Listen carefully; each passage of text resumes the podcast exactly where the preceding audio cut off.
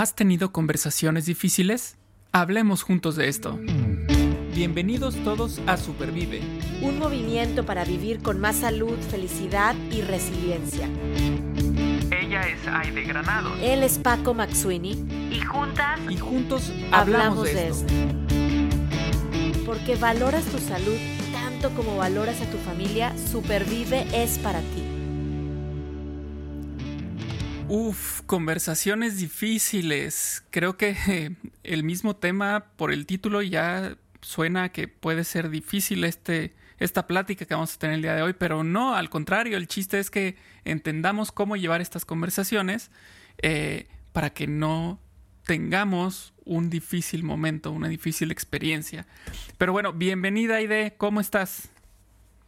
Paco, muy bien, la verdad muy contenta de estar platicando de este tema, que a veces como que le sacamos la vuelta a una conversación difícil. Hoy vamos a estar platicando del fin natural de la vida, relacionado a lo mejor con una enfermedad también desgastante o un, periodo, una prueba muy difícil. Em, sin embargo, el mensaje de Roses Rojo siempre trae como ese tono positivo de esperanza y qué mejor que nuestra invitada, ahorita nos vas a ayudar a presentarla, qué mejor que ella nos pueda platicar, orientar y dar algunos consejos prácticos. Paco, platícanos. Es correcto, muy bien, pues te platico, les platico a todos y a todas los que están escuchando que ahora tenemos una gran invitada. Su nombre es Paola Barba y les voy a platicar un poquito sobre ella. Su principal experiencia radica en la formación humana a través de la creación e implementación de programas educativos, clases y conferencias a empresas privadas, instituciones educativas y gubernamentales. Es licenciada en Pedagogía y Filosofía por la Universidad Panamericana, experta en neuropsicología, educación afectiva, inteligencia emocional y personalidad, y cuenta con la certificación en coach por la EIC coautora del programa SOFI, que es Sistema Operativo de Formación Integral, ganador del premio Templeton de la Universidad de Navarra. Como directora eh, académica del CET, reestructuró los programas académicos basados en la neuropsicología del aprendizaje. Como presidente del, de BIFAC, generó una estructura de formación integral para mujeres embarazadas en situación vulnerable como una herramienta práctica para poder transformar su vida. Entonces, le damos la bienvenida a Paola. ¿Cómo estás, Paola? Muy bien, muchas gracias. Muy contenta de estar aquí. Súper. Gracias. Súper, la verdad es que. Paola. Eh, Al contrario, muchas gracias a ustedes. Espero que no sea, no sea una conversación difícil. No, seguro, seguro que no. Seguro que esto va a ser eh, algo que vamos a disfrutar mucho en este tiempo que, tengamos juntos. Eh, para empezar, me gustaría eh, arrancar con, esta pregunta eh, con respecto a la vida y cómo, cómo la llevamos. ¿cómo, ¿cómo, vamos a entender em, un proceso de vida y muerte con, con, esperanza, por supuesto, cuando estamos pasando por un momento difícil, por una enfermedad crónica, larga, desgastante, eh, tanto para el, enfermo como para la persona, las personas que están con él o con ella. Pues mira, pienso que cuando estamos en ese momento es cuando realmente nos enfrentamos a lo que pensamos sobre la vida y la muerte, pero eso no, no hacemos el concepto ahí sino que mucho antes en la educación, la cultura, o sea, lo que estamos respirando, pues ya tenemos nosotros en el inconsciente muchas ideas. Y en base a eso vamos interpretando. Entonces, si nosotros en lo que hemos experimentado, en lo que hemos vivido, hemos oído como que la muerte es algo muy malo, que la enfermedad es muy mala, que creo que es muy común ahorita. No sé si están de acuerdo conmigo, Paco y Aide, que la vida ahorita o la, en la actualidad eh, nos están presentando como que nosotros venimos a este mundo a ser felices.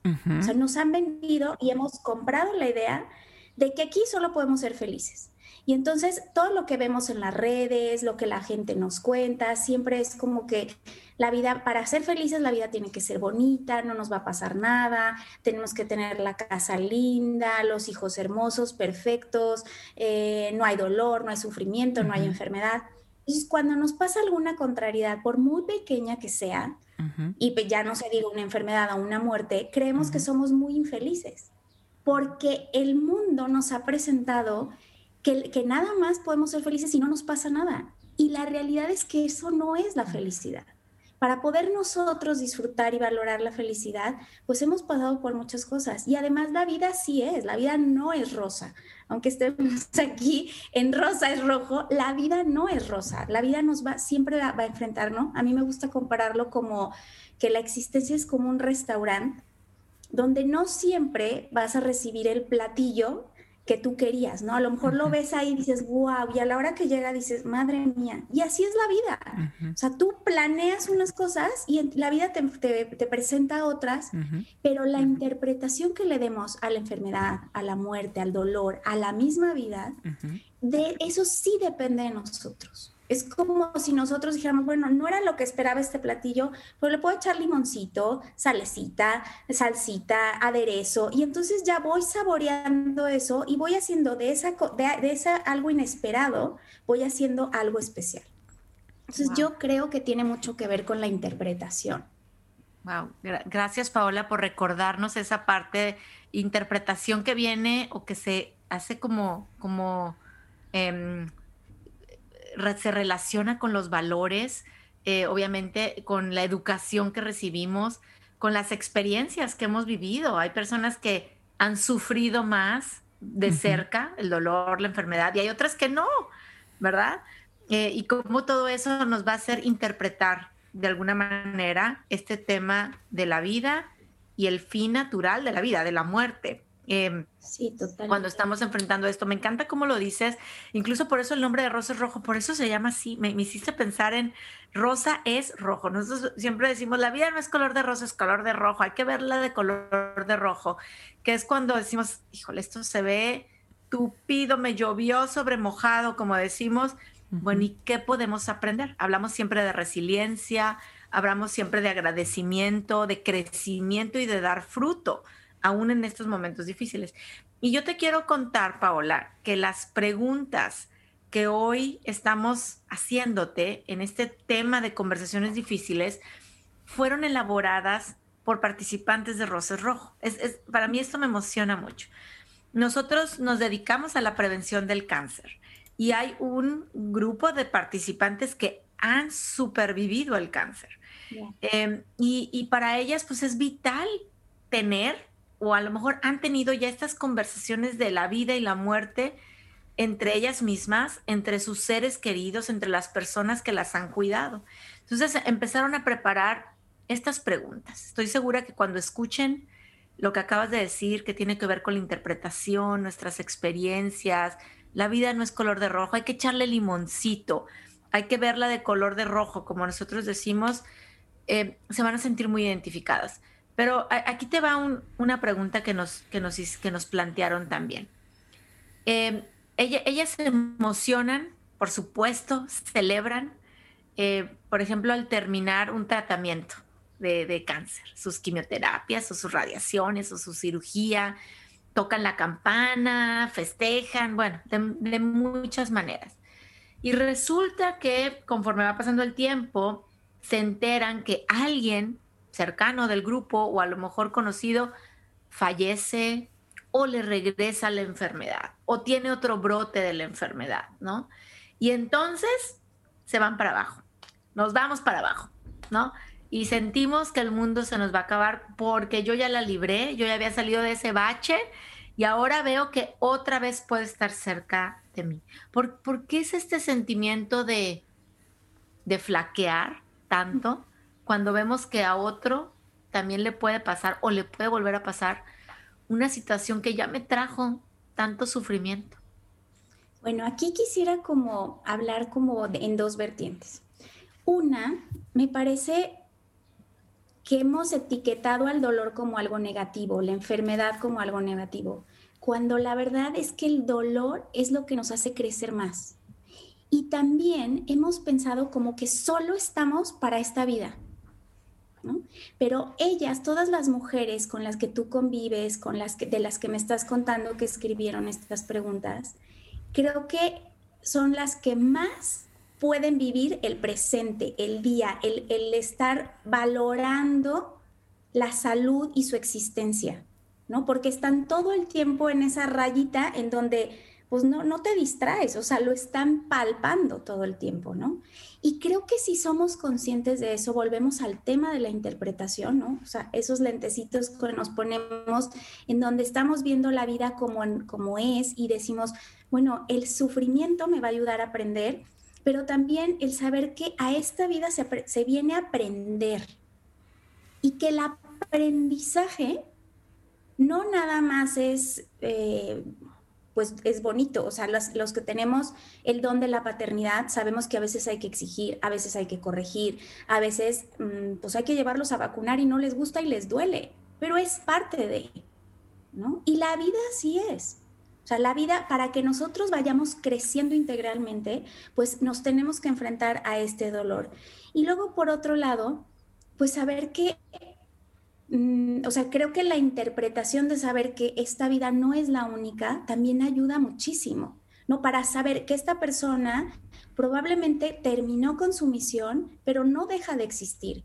Y esto no tiene nada que ver con un tema religioso, porque nosotros sabemos desde los grandes pensadores y antiguos pensadores como Sócrates, Platón, Aristóteles, que nos hablan de la antropología, ¿no? Que siempre hemos tenido esta curiosidad de saber cuáles como los pilares que nos fundamentan a los seres humanos y ellos siempre nos, nos han dicho, o sea, somos, sí tenemos un principio, pero no tenemos un fin, porque somos la unidad de cuerpo y alma y esa alma espiritual no, nunca va a terminar de ser. O sea, algo físico, algo material sí puede dejar de, de, existir, pero la parte espiritual, una vez que comenzó a existir, ya no va a dejar de existir.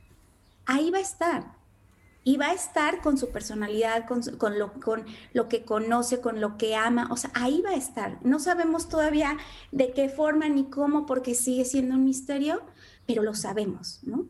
Y luego creo que podemos flaquear, o sea, sí, sí me, quise poner como en, en una situación así para tratar de entender. Y entonces me, me recordé a Elizabeth Kubler, que yo creo que todas lo han oído, han oído hablar, Elizabeth Kubler, que es una psiquiatra suiza que luego estuvo viviendo en Estados Unidos, y ella le empezó a entrar como mucha curiosidad de qué pasaba después de la muerte, ¿Qué, pas qué estaba qué, qué era lo que sucedía? Y entonces estuvo dándole seguimiento a las personas que estaban entre la vida y la muerte y que estaban padeciendo algún dolor y alguna enfermedad terminal. Y entonces ella nos habla de varias eh, etapas del duelo, que yo creo que aquí es donde, donde podemos mm, flaquear, donde nos podemos atorar. Ella habla que la, en, un primer momento, y, los duelos no solamente es una muerte, puede ser una enfermedad, puede ser un divorcio, pueden ser muchas cosas. Ella nos habla de que lo primero, cuando sucede el quiebre, o sea, cuando nos enteramos de algo que, que no, no teníamos planeado o que pues es algo muy fuerte para nosotros, primero hay como un shock, ¿no? Una anestesia, como que no, como si de veras te golpearan y no sabes bien qué está sucediendo. Luego viene una resistencia que es natural, un enfado y luego como este pensamiento de injusticia, ¿no? ¿Por qué ella? ¿Por qué no yo? ¿Por qué si estaba tan joven? ¿Por qué si era una niña? ¿Por qué si era tan buena? ¿Por qué no se llevan los malos? Porque, o sea, empezamos como con todo un tema, este, nuestra cabeza que no nos deja y esta es una etapa muy peligrosa. Es una etapa en la, o sea, todas las etapas hay que vivirlas, hay que, o sea, hay que permitírnoslas, porque reprimirlas o querer guardarlas en un cajón como si no pasara nada, que creo que eso era lo que pasaba antes, ¿no? Antes en la sociedad era muy común de, pues, entafílate o tú fuerte y no pasa nada y guárdalo en un cajón y luego 10 años después estarías triste y no sabías por qué, ¿no? O sea, hay que darles esta, esta permiso de sentirlo, pero esta es una etapa peligrosa porque aquí nos podemos quedar con culpas, nos podemos quedar como con este, esta, estos pensamientos negativos que no tienen salida. Entonces hay que tener mucho cuidado de ver que no estemos enganchados ahí. Y luego viene una etapa en donde ya viene el miedo y la tristeza, porque conectamos con la fragilidad humana. O sea, como que cachamos que somos finitos. como que ahí, ahí es donde decimos, a ver, es que ¿quién me dijo que iba a ser eterno? No sé por qué no he cachado que todos los días es un renacer y un morir. Y hay un libro que me gusta mucho, que se los recomiendo, que no habla de la muerte, habla de la felicidad. Se llama El algoritmo de la felicidad. Y aquí esta, esta, el autor, que tiene, tiene un duelo muy, muy fuerte, él está en busca de la felicidad, no se los voy a contar, pero él vive un duelo muy fuerte y él dice, es que lo que me ayudó como a despedirme al final fue entender, porque vive el duelo de un hijo, dice, es que yo fui teniendo muchas despedidas, o sea, lo despedí de bebé, lo despedí de niño, lo despedí de adolescente, lo despedí de adulto y después lo despedí de este mundo, pero en algún momento lo volveré a encontrar, ¿no? Entonces, creo que aquí es cuando, cuando tocamos la fragilidad, cuando nos damos cuenta de la finitud y nos puede, puede ser también como este impulso de, como tocar el fondo para poder verlo como una oportunidad de crecimiento. Y al final, pues la aceptación y el renacer. Elizabeth Kubler dice, si tú vives un duelo y te lo permites vivir de manera sana, de una manera positiva, o sea, vas viviéndolo, aunque yo sé que es difícil y sé que duele muchísimo, duele entre otras cosas porque, porque no sabemos qué va a pasar con la ausencia de esa persona, porque esa persona nos daba algo, porque recibíamos algo de esa persona. Y los seres humanos tenemos que aprender a que nosotros mismos nos tenemos que dar eso. Si era mi papá y mi papá me mantenía, me duele, entre otras cosas, porque me siento incapaz de mantenerme, pero es una oportunidad de crecimiento, porque ahora sí me voy a tener que poner yo a trabajar y a generar, porque ya me voy a tener que mantener a mí, ¿no? O un hijo, es que llenaba un vacío, pero los hijos no vienen a llenar un vacío. Entonces creo que es, es una gran oportunidad. Wow. oportunidad para crecer oportunidad para darnos permiso de sentir emociones no, no agradables em, con la confianza de que esas emociones me, bien, bien vividas, como tú dices, me van a llevar a transformar, a transformarme y a transformar a los demás también. Gracias, Paola, por, por esas reflexiones. Oye, ahorita que dices dejarme sentir las emociones que a veces no, no son tan agradables, Ayer estaba escuchando un podcast en donde la, que hablaba decía, imagínate que estás como en, una, mm, en el metro y vas viendo el metro con los vagones pasar. Así son las emociones, o sea, velas, reconócelas, pero no te quedes en una, no te claves, nada más sí reconócelas, deja, sí que pasen, que, que vivan, pero luego déjala y la siguiente, ¿no? Así. Wow. Eh, qué padre, qué padre lo que, lo que estás diciendo. Eh, tengo otra pregunta por ahí en el tintero, pero antes em, surgió con lo que estabas platicando y, como bien dijiste, que, fueran, eh, y como dijo ahorita y de otra vez, que fueran bien llevadas estas emociones, estos sentimientos. Em, mencionaste por ahí el miedo y tristeza, ¿no? Em, como una parte de... me gustaría que platicaras un poquito de... Porque creo yo que el miedo también está mal visto, ¿no? Es que no debes tener miedo. Como, ¿por qué no debo tener miedo? O sea, creo yo que es, es una etapa importante, ¿no? Sí, es que yo creo que etiquetamos, así como etiquetamos muchas cosas, las emociones también las tenemos etiquetadas. Y entonces las, también nos han dicho que hay emociones que son peligrosas, que son malas, que y no queremos sentirlas. De hecho, creo que el, como que la emoción mm, clave para no permitirnos estas emociones como la tristeza, el dolor, es el miedo. Entonces, las, o sea, como que la primera reacción es rechazarlas. Decir, no, no, no, no, no, o sea, estoy sintiendo tristeza, ¿qué hago? ¿Qué hago? ¿Qué hago? Ay, que me den una, una pastilla, que me, déjame ver una, una, serie, me voy a salir con mis amigos, me voy a tomar un vino, me... No, porque ¿qué creen? Que el, el dejarlas a un ladito no van a desaparecer. Ah.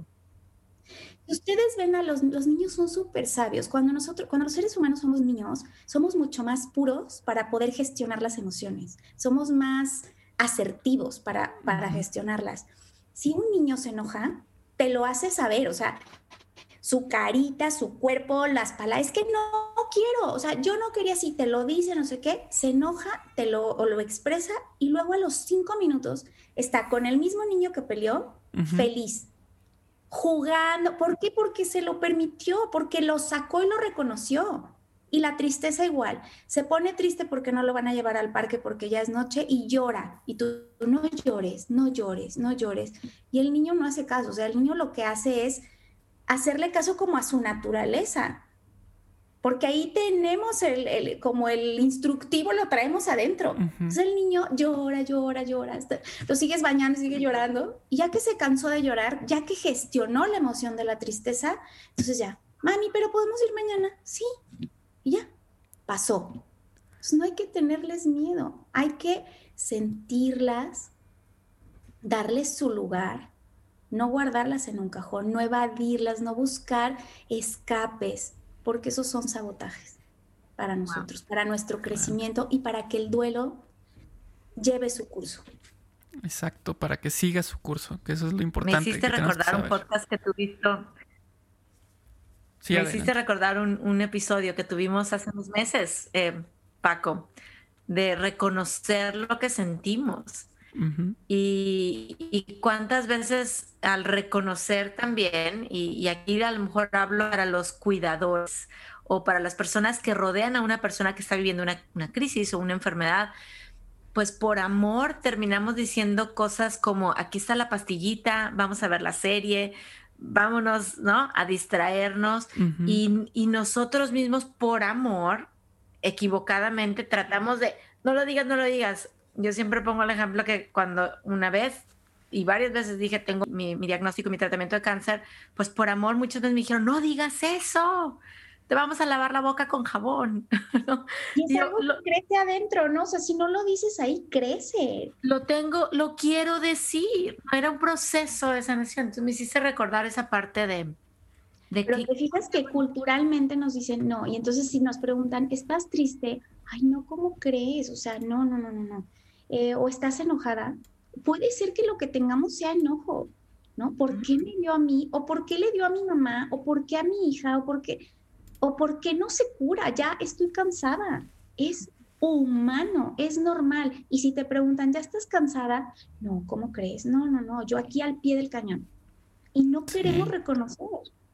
Sí, claro, o el, típico también de te sientes mal, te sientes triste, lo, dices, lo expresas y entonces viene después el, pero ¿por qué estás triste si tienes todo esto? Mira, fulanito está peor, ¿no? Casi, casi que dices, no, espérame, o sea, esto no me está ayudando, en... perdón, pero no me ayuda. Sí, totalmente, totalmente. Culturalmente, es, es, es un tema cultural, es un tema de... Conversaciones difíciles, ¿no? Que en, en este tema de nuestra vida finita, surgen. Y qué bueno que hoy las estamos platicando contigo para hacerlas menos difíciles, menos difíciles. Gracias, Paola. Creo que Paco traía una, una pregunta por ahí y no lo quiero interrumpir. No, no me interrumpes, adelante con, lo que salga. Adelante, adelante. Este, bueno, yo creo, aquí hay un, hay un tema también, esto de em, cómo estar preparados, cómo, cómo, pues sí, cómo prepararnos para la muerte de alguien a quien queremos eh, la pregunta sería si se puede uno preparar para algo así y em, también para el propio, ¿no? Porque también muchas veces eh, sabemos de casos en los que en los que la persona se topa con esta realidad en la que sabe cuál va a ser ese desenlace, que por supuesto todos vamos para allá, pero a veces se acelera un poquito el, trayecto, ¿no? Eh, ¿Podemos prepararnos para esto ya sea sobre otra persona o nosotros mismos? Yo creo que sí. Yo creo que sí nos podemos preparar. Creo que incluso es necesario y hasta es lógico. O sea, sí es una realidad humana que todos dominamos. O sea, no, como que no la calibramos. Realmente no nos la creemos. ¿no? Hasta que ya estamos muy cerca, entonces dices, ah, caray, sí, o sea, sí nos vamos a morir todos. Pero lo sabemos. Entonces, ¿por qué si sabemos que es una realidad inminente, por qué la evadimos? ¿Por qué no queremos hablar? ¿Por qué se vuelve una conversación difícil hasta con nosotros mismos? De cómo me voy a preparar para cuando mis papás no estén, para cuando mi pareja, o si yo, o sea, ¿por qué no? ¿Por qué, por qué se vuelve como un tema tan, tan difícil? Yo creo que es, mm, sí es necesario, pero sí es contracultural. O sea, la verdad, la verdad es que no, no lo hacemos de una manera sistemática, no difícilmente nos ponemos de veras a pensar en esto, pero sí deberíamos. Y yo pensaba cuando, cuando ahorita que me hacías la pregunta, pues cómo, estando muy conscientes de eso, o sea, estando muy conscientes de que todos los días, aunque se oiga fuerte, pero todos los días es un día menos. Y entonces, si yo tengo claro eso, yo voy viviendo mi día a día de una manera distinta, de una manera mucho más consciente. No me da lo mismo llamarle por teléfono a alguien que quiero, hacer, mandarle un mensaje, abrazar a mi hijo, em, decirle un consejo a alguien que yo que tengo ganas de decírselo, decirle que lo quiero. No me da lo mismo, porque realmente estoy consciente de que soy finito y que además muy poca gente tiene mm, la, o sea, una, un aproximado de la fecha.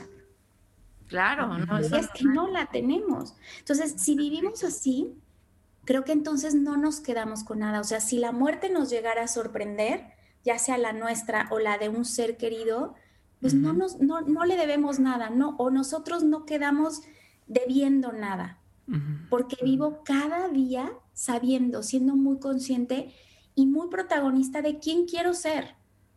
¿Quién quiero ser para mis hijos? ¿Quién quiero ser para mi pareja? ¿Quién quiero ser para mi papá? ¿Quién quiero ser para mi mamá? ¿Para, para mis amigos? Entonces soy consciente de eso y no me quedo con nada. Hay una, una enfermera que también estuvo mucho tiempo en, la etapa, en un hospital en toda la zona de enfermedades terminales y ella les hacía esta pregunta, ¿no? De, de qué se arrepentían. Y una de las cosas que más recurrentemente contestaban era de lo que no habían hecho. Wow. Entonces, si no nos quedamos con ganas de decir nada, de hacer nada, creo que eso es prepararnos. Claro. Conciencia y vivir el momento presente, no quedarnos con nada. Y me hiciste recordar, Paola, una frase que voy a confesarlo aquí en el podcast, pero por mucho tiempo me trajo un sentimiento, una emoción desagradable la típica frase de vive tu día como si fuera el último día que tienes, ¿no? Del último día de la vida. Y la verdad es que como superviviente de cáncer me traía como mala experiencia porque me encontraba viviendo la fiestecita de mi hija como la última que iba a ser. La primera comunión de mi hija porque era la última. O sea, como que el último día me, me causaba eh, no, no una disposición a entregarme, como tú dices, a no quedarme con nada. Entonces, en algún momento de mis reflexiones sobre esa frase dije, no, a ver, vamos a vivir cada día y cada evento como el primero de un montón que yo no sé cuántos más van a ser, cuántos más aniversarios, cuántos más viajes a la playa, cuántos más salidas a caminar alrededor del vecindario, cuántas más fiestecitas. Dije, vamos a vivirla como la primera de muchas más que que no sé cuántas van a ser, ¿no? Porque no, no hay en ningún lugar una calculadora, como bien dices. Puede haber aproximaciones, pero la, muerte, nuestra vida finita, nos puede sorprender. Em, es eso, ¿no? O sea, em, ¿cuántas veces no vemos? Yo veo mi, mi abuelita que falleció a los 98 años, ¿verdad? Y de repente sabemos de vidas mucho más cortas, obviamente de niños, de adolescentes y, igualmente dolorosas. Em, y es, esta conciencia de, como bien dices, me preparo porque sé que mi vida es finita, empezar a brincarnos ese temor de hablar de la muerte, del fin natural de nuestra vida em, y entregarnos, preguntarnos, me, hiciste en verdad, me, me voy con la tarea hoy ¿con qué me estoy quedando? ¿Qué estoy aquí agarrando y digo, no, no, no, para soltarlo, aprovecharlo, entregarlo y, y prepararme para ese día. ¿Qué, pienso con ahorita que te escucho? Lo consciente que vives, ¿no? O sea, después de tu experiencia se ve que, que tú vives con una conciencia pues como muy alerta, o sea, como que no vives en automático, porque muchas veces vivimos en automático, se nos va un día, una semana, un mes, un año y decimos, Dios, ya, ya es diciembre otra vez, ¿no? Y como que nos agarra la vida así muy rápido y siento que, que, las personas que han vivido esto tienen como esta sensibilidad para vivir con una conciencia más, más este, alerta. Y creo que una manera también de ayudar a que esa conciencia, a vivir conscientemente, ir tomando decisiones hacia donde queremos, hacia donde mm, estemos aprovechando y disfrutando la vida como tú nos dices, es darnos la oportunidad todos los días de detenernos, de hacer como pausas, de reflexionar, de estar en silencio. Eso tampoco nos gusta, o sea, eso tampoco, o sea, nuestro mundo, eh, lo que nos presenta, nos dice, corre, compra, vive, habla, ruido, y no nos estamos dando esa posibilidad, ¿no? Creo que no lo merecemos y hay que regalárnoslo todos los días. Hacer pausas, hacer distancias. Primero, o sea, te haces una, una detención, yo le llamo las 3D. Primero me detengo, así como Mafalda, ¿no? Para en el mundo que me quiero bajar. Bajarnos del mundo. Luego distanciarnos del teléfono, de la televisión, de incluso de tus hijos, de, o sea, tú en silencio. Y luego discernimiento. Wow. Hacer un discernimiento de cómo estoy siendo. A veces los demás se dan más cuenta de cómo estoy siendo yo que yo misma. Oye, ¿estás de genio? Claro que no. Claro que no, porque no te, ni siquiera te has dado cuenta que desde que te levantaste estás de malas, porque dormiste mal, pero en el momento en que te detienes y lo reconoces, estoy cansado y me duermo más temprano, pero no tengo por qué estar de malas. Y no tengo por qué gritarle a mis hijos, no tengo por qué hablarle feo al señor que se me atravesó en el coche, ¿no? Luego, luego cuando manejamos nos desquitamos con la gente porque no hemos tenido esa conciencia y no estamos siendo protagonistas de nosotros mismos. La vida nos lleva como si fuera una bola de nieve. Que no nos lleve a agarrar nosotros ese, ese protagonismo y, y, es, la conciencia nos, nos da la posibilidad. Oye, Paula, em, ¿qué, ¿qué, papel juega la espiritualidad, sea la fe que, que profese quien nos está escuchando, pero la parte espiritual en estas conversaciones de nuestra vida finita. Yo por ahí he leído que hay estudios que demuestran que la, la vivencia de, de, fe ayuda en los resultados de salud. Y no estoy hablando de curarte de la enfermedad, sino de esta parte también de salud, pues sí, física en, en muchos casos, pero también emocional.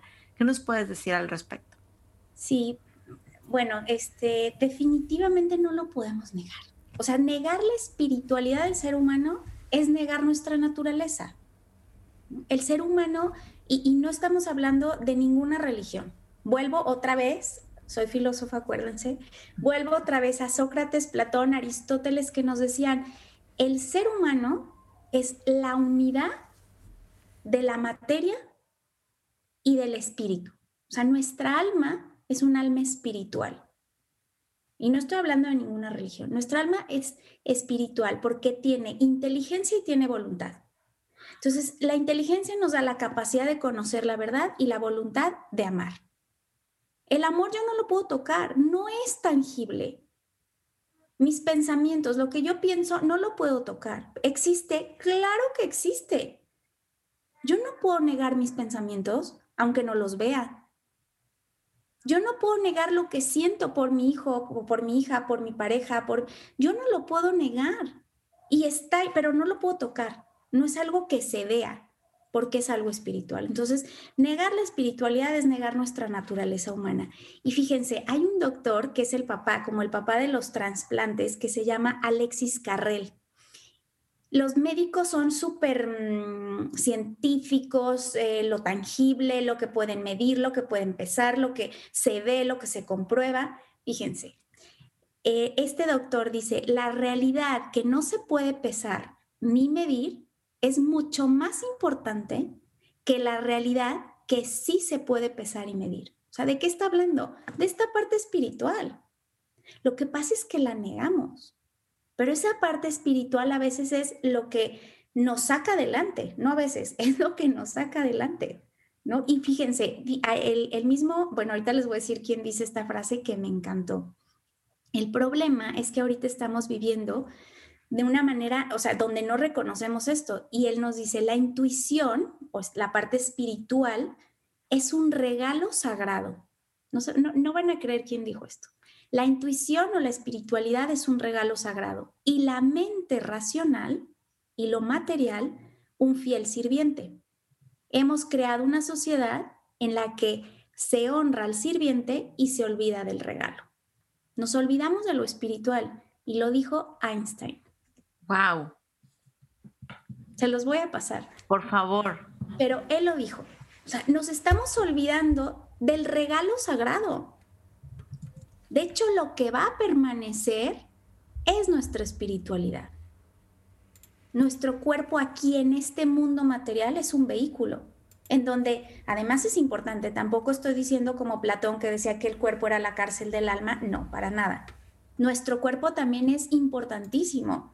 A través de mi cuerpo estoy aquí, puedo hablar, puedo manifestar, puedo abrazar, puedo hacer muchas cosas. Mi cuerpo es lo que me permite existir aquí en este mundo. Pero cuando mi cuerpo se desgasta, cuando mi cuerpo se cansa, cuando mi cuerpo ya no puede, entonces el espíritu solito se desprende y ahí es cuando decimos que morimos. Pero morimos a este mundo. Nuestro espíritu sigue vivo. Porque una vez que algo espiritual empieza a existir, no deja de existir. Entonces la parte espiritual, por supuesto que no la podemos negar.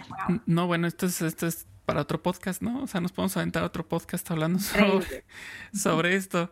Este, y sí, bueno, Einstein eh, he leído varias, varias eh, citas de él y, fue un tipo pues bastante em, espiritual, ¿no? nos sorprende porque eh, fue gran matemático, científico, ¿no? Pero finalmente se aventaba unas frases que dices, órale, qué, qué padre. que se ve que en, o sea, en, la, en el mismo mundo material está impreso, o sea, no podemos negar la espiritualidad. Claro, claro, no coexisten. Está en todas partes, ¿no? Así es.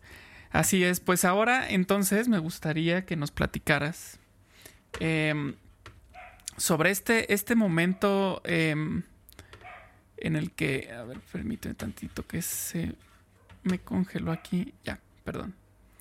Este, sobre este momento en el que pues debemos tener estas, estas pláticas, estas conversaciones que se nos complican o, nos parecen difíciles, cuando se va acercando este, este fin natural en, en, en nuestra vida, o por supuesto en la vida de alguien más, ¿no?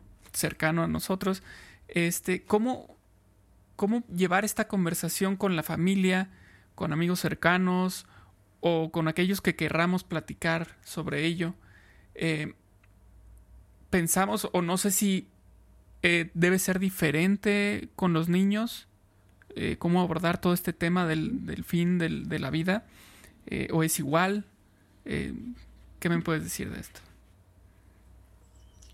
Yo pienso que las conversaciones sobre las cosas profundas, trascendentes, con las personas que amamos, no tienen que ser en un momento especial. Pienso que no tenemos que esperarnos a que suceda algo para poder tener conversaciones donde queramos transmitir algo importante. Pienso que tenemos nosotros que acostumbrarnos a hablar de estos temas de una manera más natural no tiene que ser la conversación, sino las conversaciones.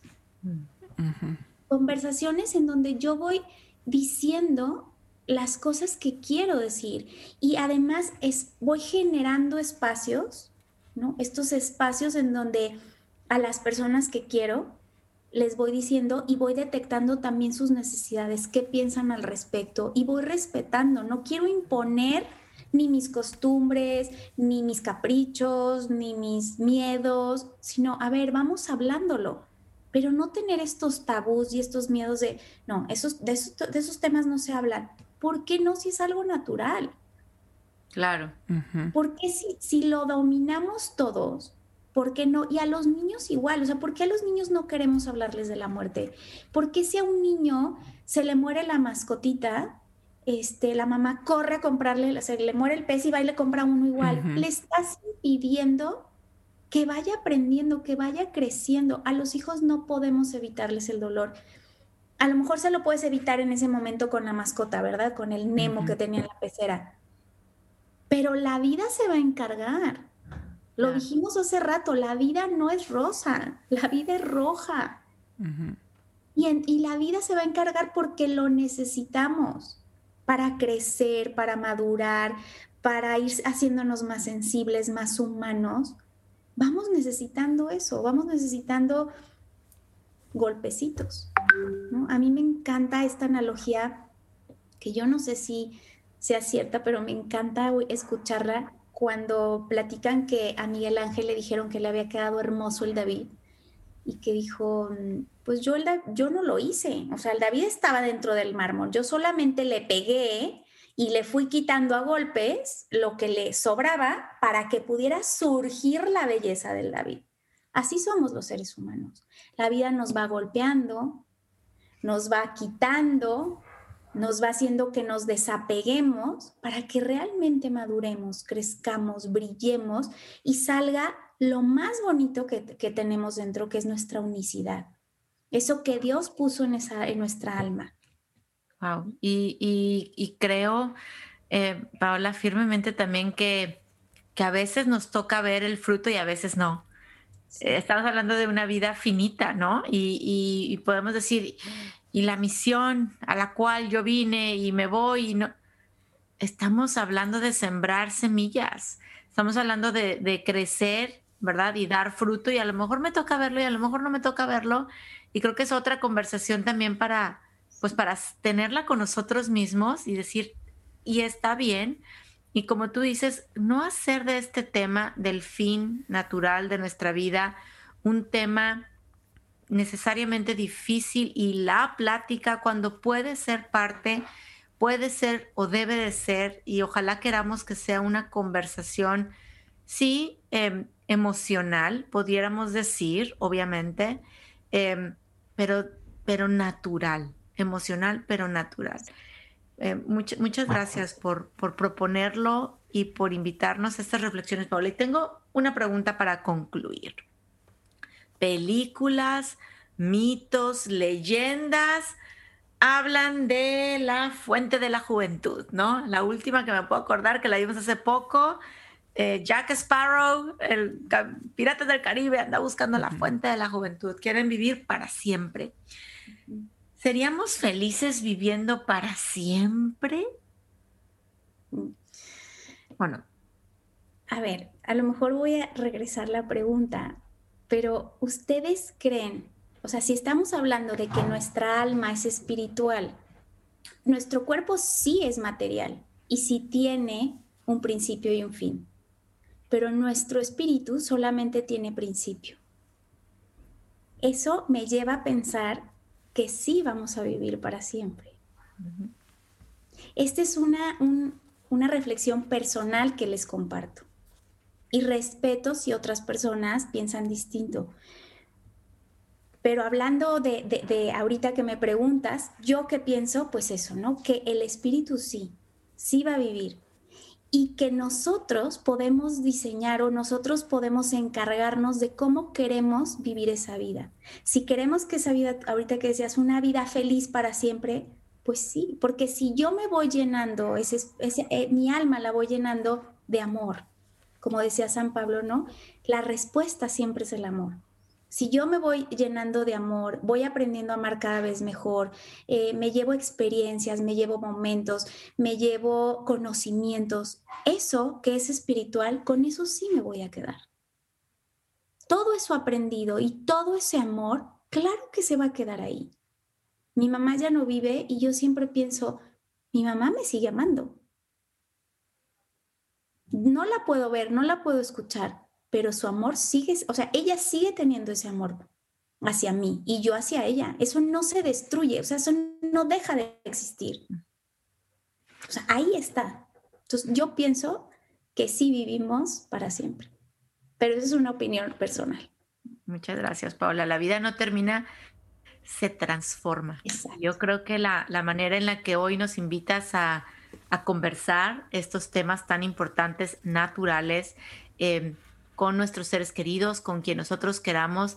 Eh, justamente es una invitación a, aprovechar, a entregarnos hoy, en el día a día, a no quedarnos con, con nada, ¿verdad? Para que el día que llegue el fin natural de nuestra vida sea sorpresivo, sea más o menos esperado, pues estemos listos y podamos compartir dejar esas semillas y, esperar que den también mucho fruto.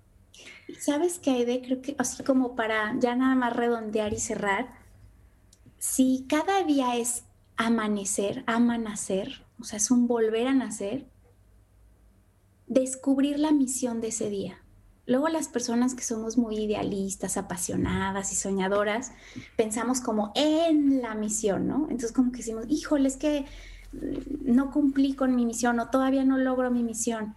Pero si nosotros nos ponemos metas más cortitas y somos a lo mejor más realistas y encontramos nuestra misión de todos los días, nos vamos a dormir sabiendo que tenemos un día menos y que, quién sabe, pero con una misión cumplida.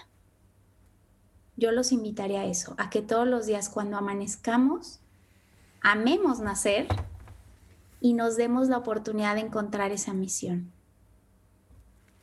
siendo muy conscientes, muy protagonistas, regalándonos esas 3D de las que les hablé para vivir cada día muy bien vivido. Muchas gracias, Paola. Genial, genial. Yo creo que eh, nos quedamos eh, con muchas, muchos puntos para reflexionar. Nos quedamos seguramente quien está escuchando esto se queda pensando mucho sobre cómo está, ¿no? En este, en este sentido, e, se están cumpliendo metas, estoy hablando las cosas como, como podría hacerlo, no sé, creo yo que, nos invitaste a muchas reflexiones, no nada más a una, no nada más con la que concluiste, sino en, todo el podcast estuviste lanzando eh, ideas que nos invitan a reflexionar. Y nosotros queremos hacerte reflexionar a ti. Entonces, ahora necesitamos que nos digas un número del 1 al 99. El que tú quieras. El que tú quieras. El que tú quieras, Paola. 3. El 3, ah, en corto, en corto. Muy bien, esto es de un libro de 99 cosas que te traen alegría o bienestar.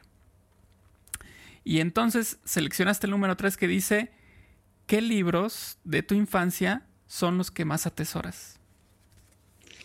Uy, me, encanta El Principito y lo he leído en muchos momentos.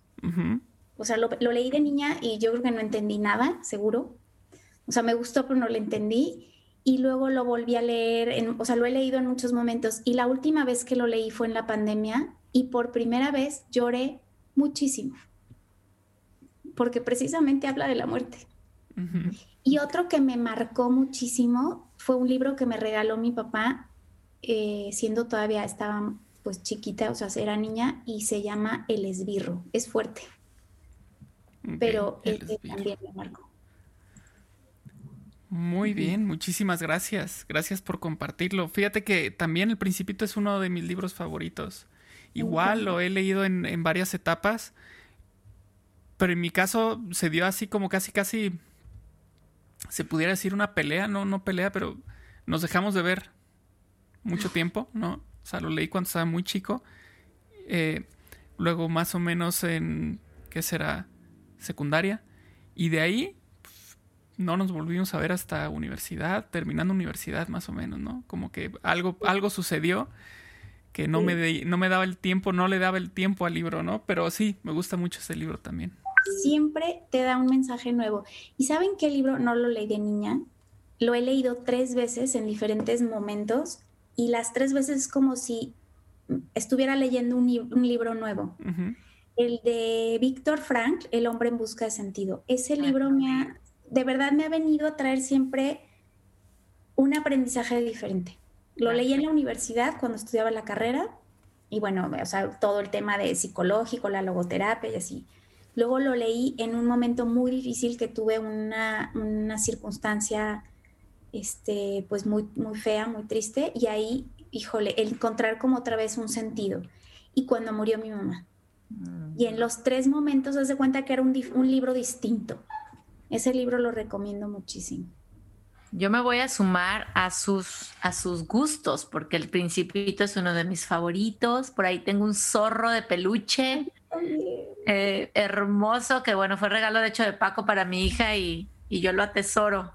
Em, em, y El hombre en busca de sentido, La mujer en busca de sentido es otro de mis libros favoritos. cuánta riqueza. Gracias Paola por compartirnos eh, que, esos momentos que te hacen también felices, esos libros que te han hecho felices en distintas etapas de tu vida y, y por la conversación no difícil que tuvimos en este episodio, de la cual aprendimos mucho. Eh, yo en nombre de quien hizo las preguntas, te agradezco de todo corazón porque lo hicieron también ellas con el corazón en la mano, eh, viviendo procesos complicados em, y tú ya le, le has puesto voz ah, y corazón, por supuesto, a, a, estas respuestas que nos dejan así, reflexionando, pensando. Quiero agradecerles a las personas que hicieron las preguntas porque me hicieron reflexionar muchísimo.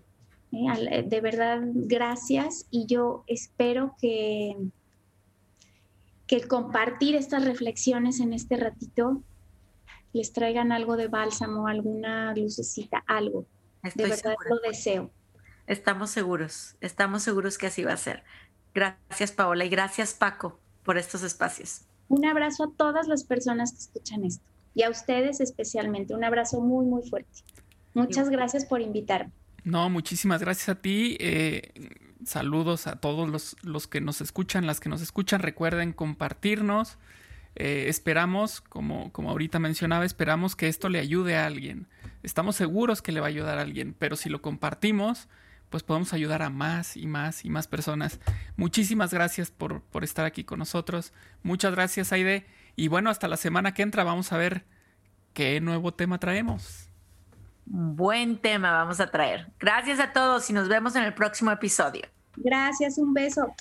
En el próximo episodio hablaremos juntos de cómo supervivir cocinando en casa. Supervive es posible gracias al apoyo de SVP Dallas.